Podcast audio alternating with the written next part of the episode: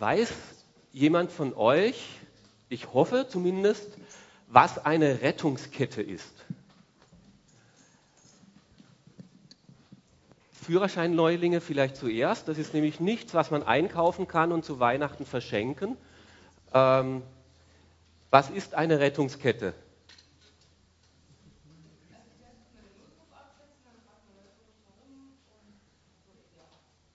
Genau. Es ist eine Kette von Schritten, die man setzen muss, damit Rettung wirklich funktioniert. Das zum Beispiel ist eine Rettungskette.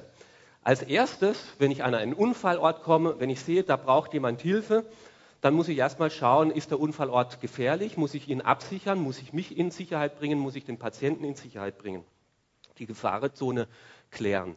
Dann als zweites muss ich den Notruf absetzen und sagen, ich brauche Rettung. Das schaffen wir hier nicht alleine. Als drittes dann die Sofortmaßnahmen einleiten. Was kann ich jetzt tun, damit so lange bis die Rettung kommt, es möglichst ohne, äh, also erste Hilfemaßnahmen leisten. Und dann warten, bis die Rettung kommt und dann die Hilfe übernimmt, bis schließlich dann im Krankenhaus äh, Komplettversorgung gewährleistet ist. Auch Jesus redet mit seinen Jüngern über eine Rettungskette. Wie Rettung funktionieren kann.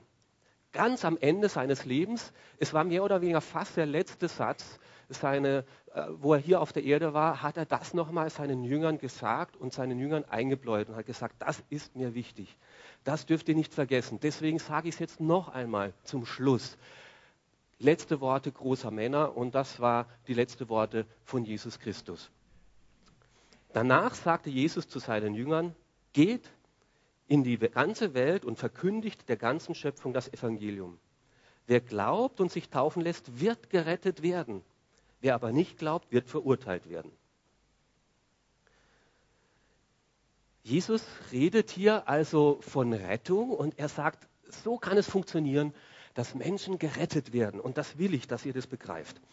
Könnt ihr da eine Rettungskette erkennen?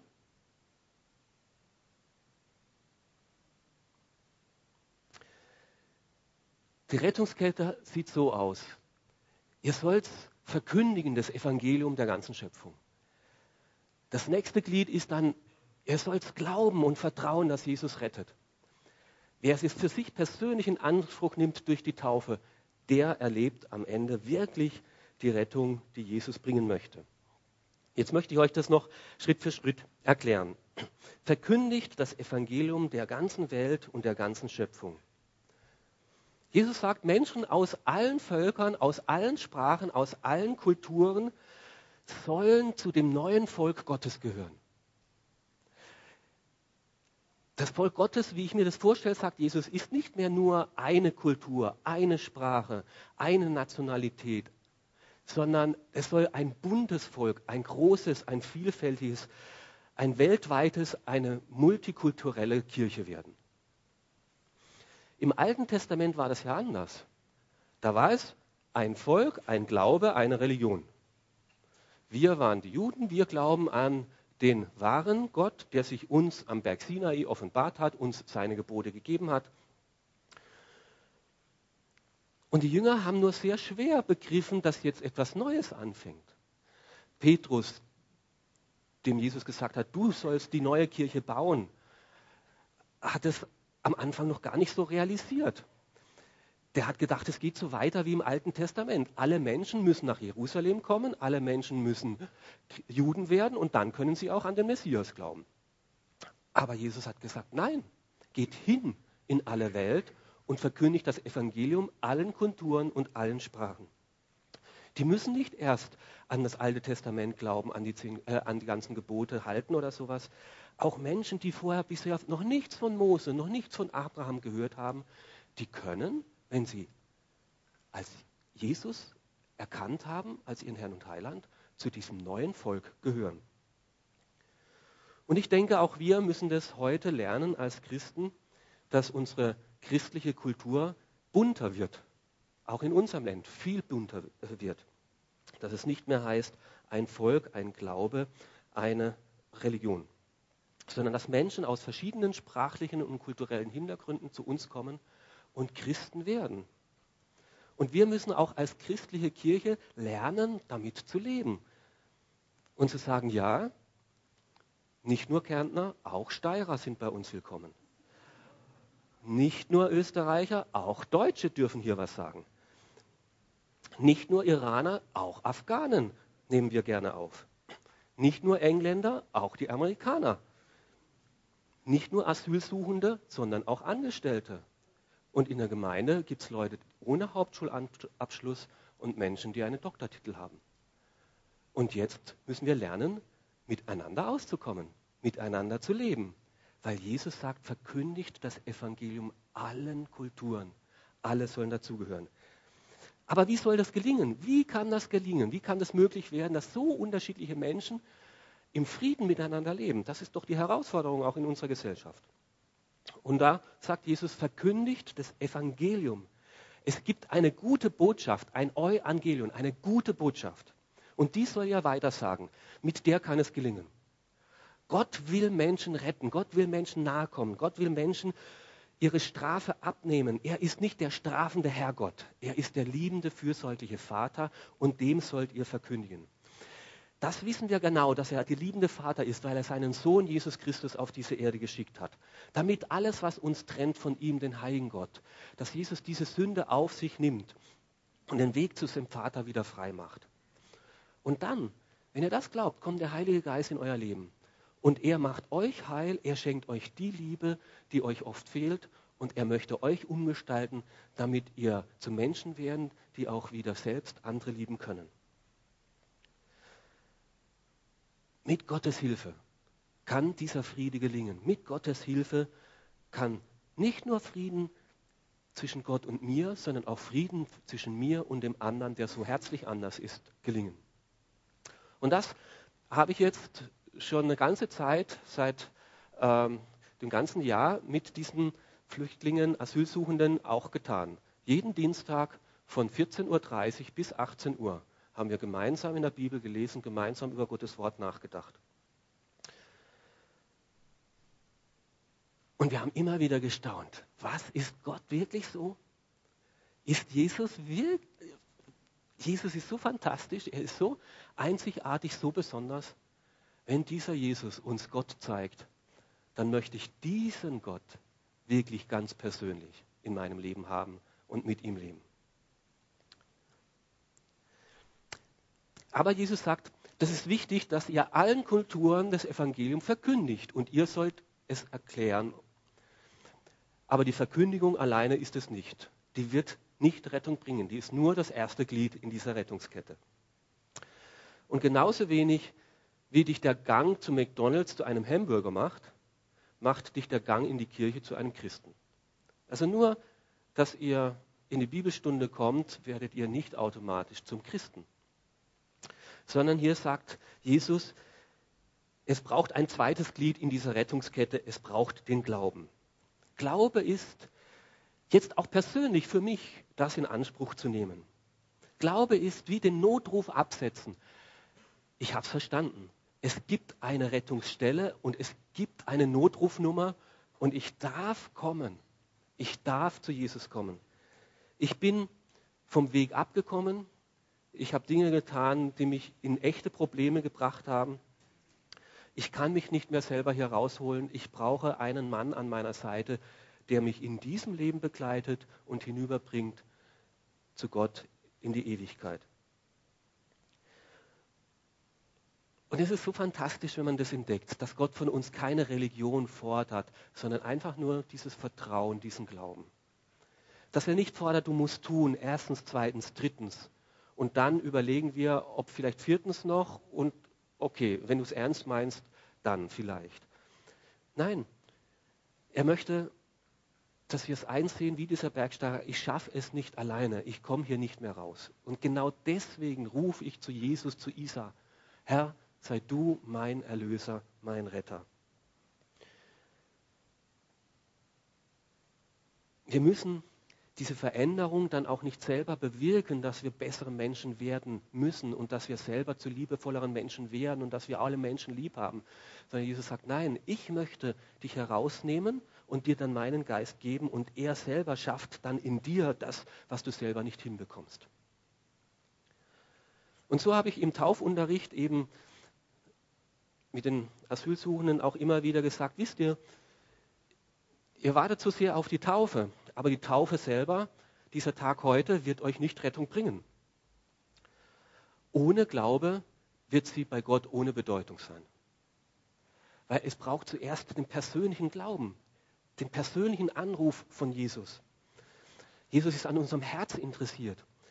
Ich kann nicht in das Herz von euch schauen, zum Glück nicht. Also da würde ich vielleicht manches sehen, was ich gar nicht sehen will. Aber Jesus kann es und Gott kann es. Und Gott wartet darauf, bis unser Herz sich ihm öffnet und sagt, Herr Jesus, ich möchte dich reinlassen in mein Leben, ich brauche dich als meinen Retter. Und wir haben da auch darüber geredet, wisst ihr, das ist ein bisschen anders. Das ist wie vielleicht mit einem Heiraten. Man geht einen Bund ein, ja. Und bei uns in Österreich, wir wünschen uns, wir wollen eine Liebesheirat. Auch wenn in eurem Land vielleicht eine arrangierte Ehe äh, ist, dass die Eltern das für euch ausmachen und du dann mit dem leben musst, was dir da offenbart wird. Ähm, und dann habe ich gefragt, was findet ihr besser? Wollt ihr lieber so wie in der Heimat oder lieber wie hier? Dann haben sie gesagt, na schon, auf jeden Fall wie hier. Es steckt in uns drin, wir wollen lieben und geliebt werden und nicht nur irgendwie mit irgendjemandem verheiratet werden. Und so ist es, ja. Es braucht zuerst die Liebe, das geöffnete Herz, um mit diesem Jesus in Beziehung zu treten. Und dann kann ich auch eine Hochzeit feiern. Und dann hat es auch nach außen hin Bedeutung. Und diese elf Männer haben das gesagt. Doch, diese Verkündigung hat bei mir diesen Glauben geweckt und hat bei mir diesen Glauben wachsen lassen und hat bei mir diesen Schritt gesetzt. Und sie reden mit Jesus und wir beten miteinander und sie möchten mit Jesus leben. Und deswegen setzen sie heute auch diesen sichtbaren Schritt nach außen. Ich möchte mich taufen lassen. Alle anderen sollen es wissen und ich will es selber spüren, dass ich dieses neue Leben mit Jesus angefangen habe. Zu dieser inneren Überzeugung kommt jetzt auch das äußere Zeichen dazu. Ja, ich nehme dieses Evangelium, diese Botschaft für mich an. Ja, ich will es spüren, dass Jesus mich persönlich meint und mich ganz persönlich annimmt. Ja, ich möchte Gewissheit haben. Und Jesus sagt, ja, kommt her, ihr sollt spüren und fühlen, ich nehme euch an. Und ich möchte auch, dass andere es mitbekommen. Ich möchte das nicht im Geheimen machen. Alle sollen es wissen, ich bin jetzt nicht mehr Moslem oder areligiös, sondern ich bin jetzt Jesus Christus Nachfolger. Und da, wo das geschieht, Verkündigung, Glaube, Taufe zusammenkommt, da sagt Gott, da bin ich mitten unter euch. Das nehme ich ernst. Und da passiert Rettung. Der Hauptakteur sind heute nicht die Täuflinge, schon gar nicht ich. Der Hauptakteur ist Gott selber. Er gesagt, da wo Glaube passiert und wo man das für sich in Anspruch nimmt, da möchte ich retten. Und er ist heute da. Und das möchte ich euch auch zusagen. Jesus ist da, Gott ist da. Und auch wenn sich vielleicht nicht wie bei Jesus der Himmel öffnet und eine Stimme zu dir laut spricht, aber Jesus hat gesprochen, diesen Vers. Wer glaubt und sich taufen lässt, der wird gerettet werden. Und Jesus hat nie gelogen. Und das hat er bewiesen dadurch, dass, dass Gott hat ihn angenommen, hat gesagt, alles, was Jesus sagt, das hat gestimmt. Und deswegen kann ich auch ihn in mein Reich aufnehmen. Er ist mein zuverlässiger Bote. Und du darfst es für dich annehmen. Du glaubst, du hast es öffentlich bekannt. Gott wird dich retten. Und vielleicht, selbst wenn du manchmal den Eindruck hast, wie in diesen fünf Tagen, es, ja, aber du hast den Notruf abgesetzt und Jesus ist unterwegs. Und Jesus wird kommen. Und er wird an deiner Seite sein. Und er wird dich aus. Selbst wenn noch Not da ist, auch wenn es noch nicht leicht ist, jetzt als Asylsuchender noch die Zeit zu verbringen, bis du weißt, wie es weitergeht. Jesus ist an deiner Seite. Gott hat dich gerettet. Der wird gerettet werden. Es steht im Passiv da. Der kann sich nicht selber retten. Wer wer Verkündigung hört und glaubt, der rettet sich, sondern der wird gerettet werden. Der muss warten, bis Jesus kommt und ihn rettet. Das ist passiv. Ich kann mich nicht selber retten. Und da kam dann im Taufunterricht eine gute Frage. Die stellen immer wieder sehr gute Fragen, die mich sehr zum Nachdenken bringen. Eine Frage war, wie kann ich denn sehen, ob ich wirklich glaube? Woher kann ich wissen, dass ich äh, richtig glaube? Und die Frage ging dann noch weiter, wie kann ich wissen, dass ich den Heiligen Geist habe? Weil wenn ich Heiligen Geist habe, weiß ich, okay, der Glaube hat funktioniert, es ist echt. Wie kann ich das sehen, dass ich den Heiligen Geist habe, wenn der Heilige Geist so unsichtbar ist? Und dann haben wir darüber nachgedacht und haben gesagt, das zeigt sich an der Veränderung in deinem Leben. Kommt da Frieden in dein Herz? Meine Sünden sind mir vergeben. Ich bin im Frieden mit Gott. Oder es zeigt sich in Freude in deinem Herz. Nicht mehr die anderen kleinen Freuden des Alltags, sondern die Freude, Gott hat mich angenommen. Gott ist mein himmlischer Vater. Auch die Liebe, die Liebe zu seinem Wort, die Liebe zu Jesus und die Liebe zu anderen Menschen. Wenn du das spürst, dass sich da etwas in deinem Leben geändert hat, dass du gerne Bibel liest, dass du gerne mit Gott redest, dass du auf einmal einen Frieden im Herzen hast, in den Zeugnissen haben wir da öfters gehört, wenn die Flüchtlinge gesagt haben, da habe ich ein gutes Gefühl gehabt. Da meinen sie nicht nur, ich habe da ein gutes Gefühl gehabt, irgendwie ging es mir wohlig, irgendwie der, äh, der Tee hat mir gut getan oder sowas, ja, äh, sondern das heißt, da habe ich den Heiligen Geist gespürt. Da hat der Heilige Geist mir Gewissheit gegeben. Ich bin im Frieden mit Gott. Und so möchte Gott, dass wir lernen, aus Menschen verschiedensten Kulturen und Sprachen und Hintergründen jetzt zusammenleben, weil wir miteinander das erlebt haben. Wir glauben an den gleichen himmlischen Vater. Wir haben gemeinsam den gleichen Retter und Jesus. Und in jedem von uns lebt der Heilige Geist. Und der schafft jetzt in uns diese Liebe zum anderen, der anderen Sprache, der anderen Kultur, des anderen Hintergrundes. Und Jesus sagt das, daran soll die Welt erkennen, dass ihr meine Jünger seid, weil ihr die Liebe untereinander habt. Und das müssen wir auch entdecken in unserer Kirche. Die Kirche wird immer bunter, es kommen immer verschiedenere Menschen zusammen, zu sagen, ja, Gott hat sie hierher gestellt und wir entdecken das jetzt, wie spannend das ist. Herr, schenke mir die Liebe, die auf den anderen zugeht. So kann Integration gelingen. Ein Gott, ein Glaube, eine Liebe. Und das ist Hoffnung für die Welt. Und wir als Gemeinde sollen hier Vorbilder sein von Integration und Annahme und Aufnahme, weil wir nicht auf uns allein gewiesen sind, sondern Gott uns dabei beisteht und helfen möchte. So, das ist das Grundwissen. Und alle, die äh, nicht so oft in diese Kirche kommen, die dürfen das jetzt auf sich wirken lassen und, äh, und dürfen das jetzt mal äh, für sich stehen lassen und sagen, ja, okay. Für alle, die jetzt äh, noch ein bisschen weiterdenken wollen, die schon regelmäßig kommen und die sagen, das kenne ich ja schon, habe ich noch ein bisschen eine Herausforderung. Ähm, aber ich werde es nicht abfragen, ja, äh, ihr Täuflinge, ihr braucht, ja, okay. Ist die Reihenfolge dieser Rettungskette wichtig? Das ist meine Frage. Ist die Reihenfolge einer Rettungskette wichtig. Also ich habe am Anfang, wo ich angefangen habe zu kochen und zu backen, ja, da war ich äh, von Hause ausgezogen, ich war ledig und sowas, habe ich gedacht, ich habe alle Zutaten und die habe ich einfach mal zusammen zu einem Kuchen.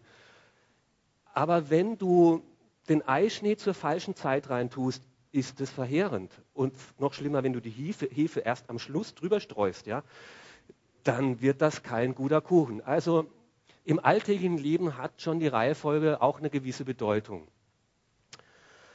Auch in der Rettungskette hat sie eine Bedeutung. Wenn ich alles richtig mache und wiederbelebe und wiederbelebe und ich habe vergessen, den Notruf anzurufen und, und erste Hilfe zu rufen, irgendwann mal werden die Muskeln schlapp. Die Reihenfolge ist sehr wohl wichtig. Und wie ist das mit der Rettungskette von Jesus ist auch bei der Rettungskette von Jesus die Reihenfolge wichtig. Da gibt es nämlich verschiedene Vorschläge. Zum Beispiel Taufe, wenn du getauft bist, wirst du gerettet. dann verkündigen wir dir und hoffen, dass du zum Glauben kommst.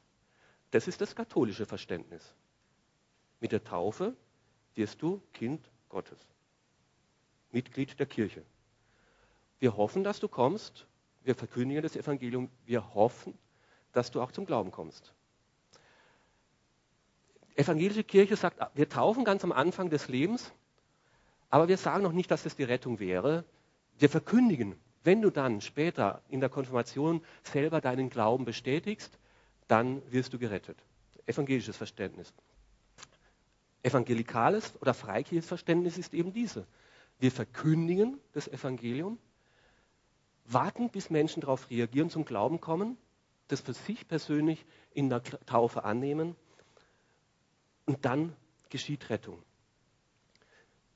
Für manche meinen, diese Reihenfolge wäre doch nicht so wichtig. Hauptsache, alle Zutaten sind da. Aber das ist wichtiger, als du glaubst.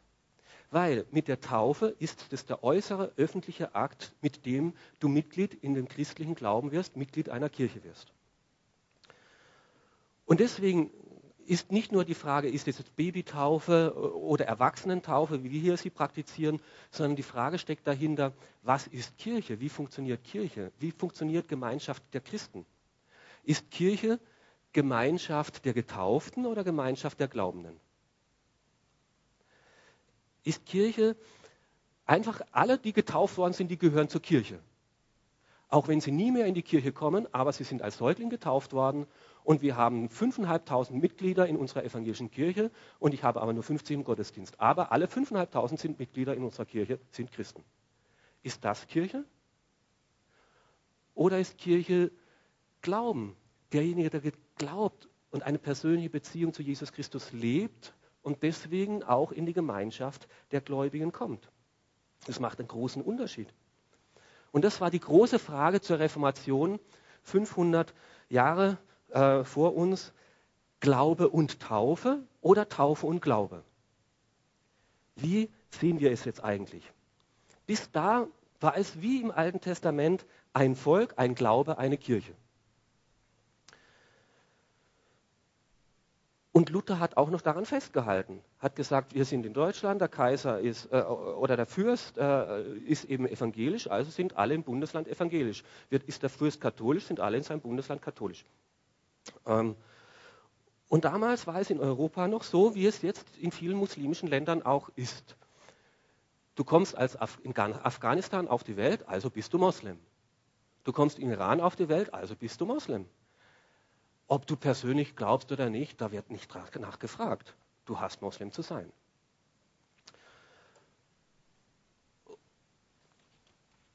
Und das lehnten damals die Täufer ab. Viele Reformation, äh, Reformatoren, die damals dann äh, haben gesagt, nein, das ist nicht richtig. Wir wollen eine Trennung zwischen Kirche und Staat. Wir wollen, dass nur diejenigen zur Kirche gehören, die auch persönlich daran glauben und die das in der Taufe für sich angenommen haben. Deswegen haben sie eine Taufe nach dem Glauben praktiziert. Erst wenn jemand sagen konnte, für sich in Anspruch nehmen konnte, ich will glauben. Und das ist bis heute auch der Unterschied zwischen evangelischer und katholischer Kirche. Nicht die anderen Soli.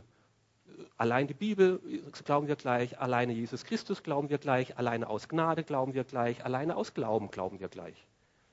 Aber die Frage ist, wer wird getauft?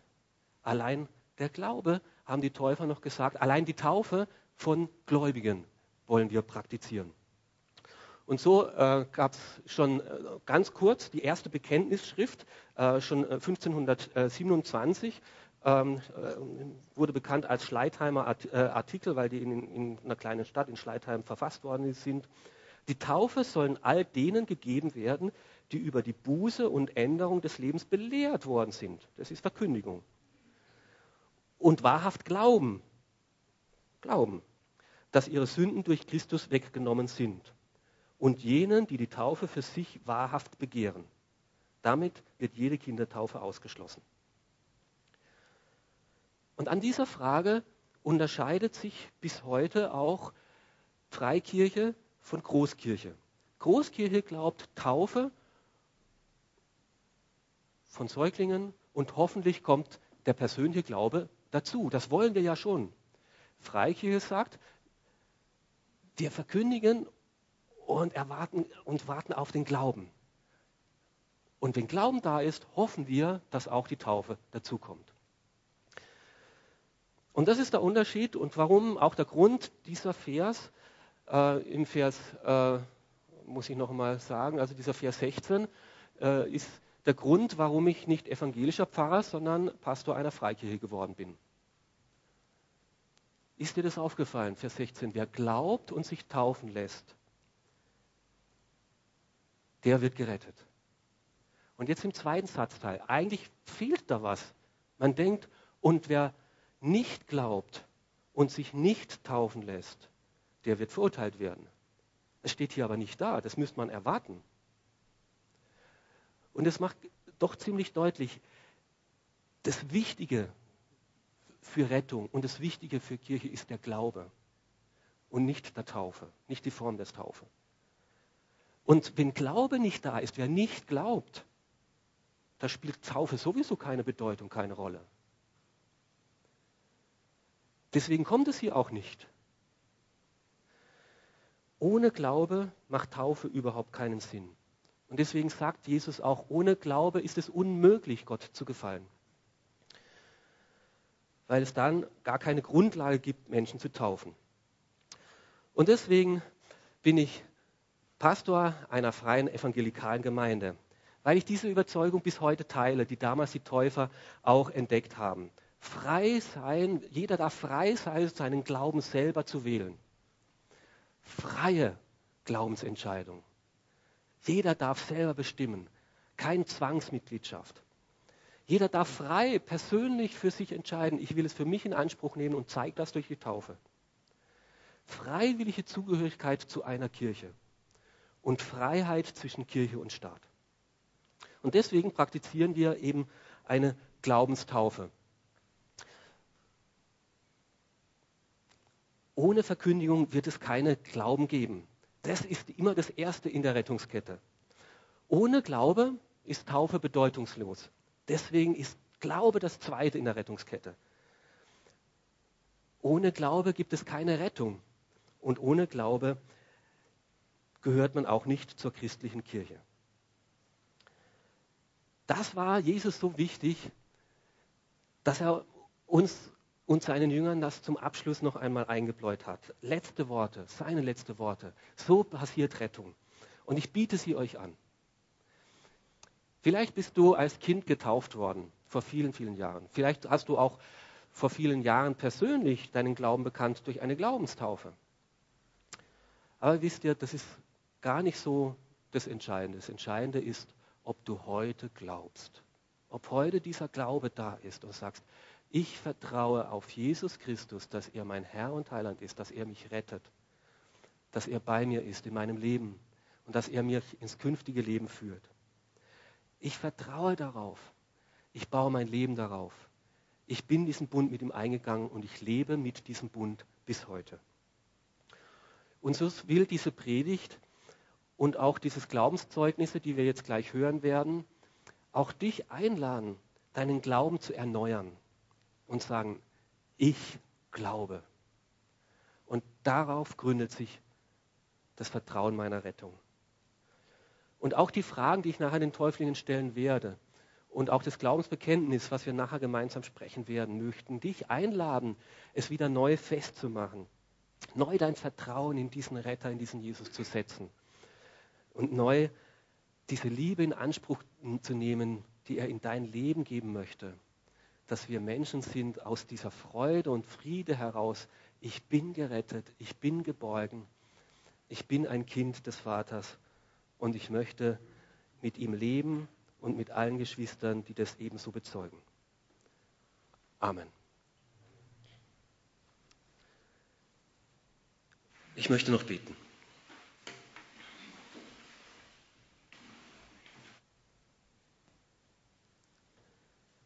Herr Jesus, danke, dass du uns eingeladen hast, Rettung in Anspruch zu nehmen, dass du eine Rettungsstation gemacht hast und dass du immer hörst und immer du online bist und jederzeit, wenn irgendjemand auf diesem Planeten dich anruft, du abnimmst und es ernst nimmst.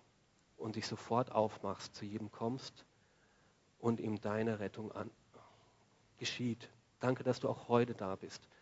Und dass diese elf Männer das für sich in Anspruch genommen haben und jetzt auch bezeugen. Danke, dass dein Wort wahr ist und dass wir darauf bauen können und vertrauen können. Danke, dass diese Rettung nicht nur jetzt gilt, sondern in Zeit und in Ewigkeit. Und danke, dass du uns zu uns herabgestiegen bist und unsere Loch, in unsere, unsere Not, dass du zu uns gekommen bist, damit wir dort nicht alleine sitzen bleiben, sondern dass wir dich an unserer Seite haben, dass du uns Schritt für Schritt auch befreist von Verstrickungen und von Schuld und Sünde, bis wir einmal bei dir, dem himmlischen Vater, selbst sein werden. Danke für dein Rettungsangebot. Amen.